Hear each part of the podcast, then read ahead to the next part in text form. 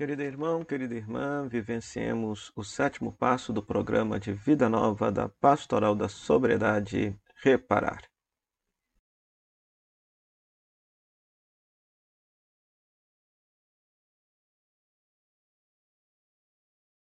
Rezemos três vezes.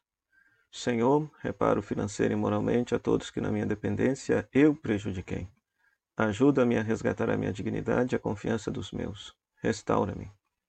Senhor, reparo financeiro e moralmente a todos que na minha dependência eu prejudiquei. Ajuda-me a resgatar a minha dignidade e a confiança dos meus. Restaura-me. Senhor, reparo financeiro e moralmente a todos que na minha dependência eu prejudiquei.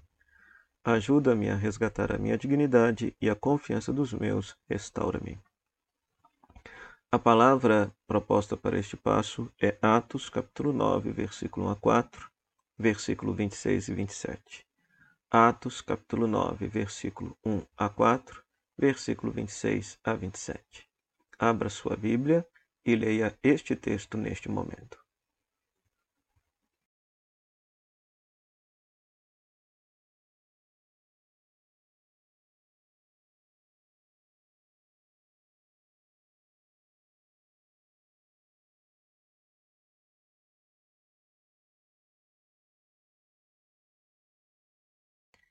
Querido irmão, querida irmã, ao vivenciarmos esse passo, reparar, nós pedimos a Deus a graça de todos os males que causamos, sejam eles financeiros, morais, emocionais, que nós possamos consertar esses erros do nosso passado vicioso, do nosso passado pecaminoso, a fim de restaurar a nossa própria dignidade e a confiança daqueles a quem machucamos, daqueles a quem ofendemos. Para nos iluminar na vivência desse passo, nós temos o exemplo de Saulo, mais conhecido depois pela comunidade cristã como Paulo de Tarso. O texto que nós lemos e meditamos nesta semana, Atos capítulo 9, faz parte do relato, do grande relato da vocação de Saulo. Ora, conforme todos vocês sabem, Saulo era um estudioso da lei de Deus, um estudioso da Torá, era um fariseu, formado aos pés de Rabban Gamaliel, considerava os cristãos uma seita perniciosa dentro do judaísmo e perseguia os cristãos, achava lícito pegá-los, jogá-los na cadeia, porque considerava o cristianismo uma espécie de heresia. E diante disso, né, diante desta perseguição tamanha, Paulo recebe uma vocação, uma vocação direta do Cristo ressuscitado.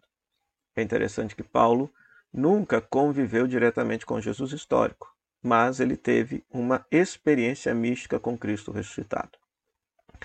A nós estamos lendo este relato de Atos dos Apóstolos, segundo a tradição, foi Lucas quem escreveu. Mas quando Paulo escreve de próprio punho, por exemplo, na carta aos Gálatas, ele fala que Deus se dignou revelar nele seu filho. A palavra revelar em grego se diz apocalipto.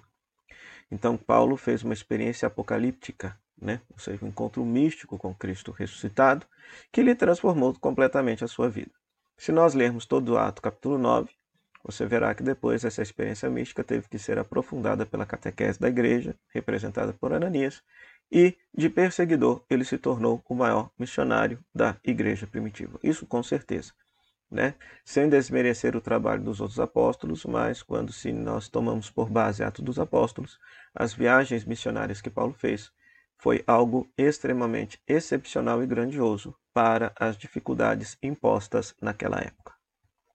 Então, o exemplo de Paulo nos mostra que uma pessoa pode ser uma pessoa, é, não que Paulo tivesse sido é um, um, uma pessoa firme no, numa convicção de pecado. Paulo perseguiu os cristãos porque ele achava que ele estava fazendo a vontade de Deus. Ele tinha plena convicção que estava fazendo a vontade de Deus ao perseguir os cristãos. Mas uma vez que ele verdadeiramente depois descobriu qual era a vontade de Deus, ele mudou totalmente a perspectiva de vida e se tornou uma alma missionária. Né?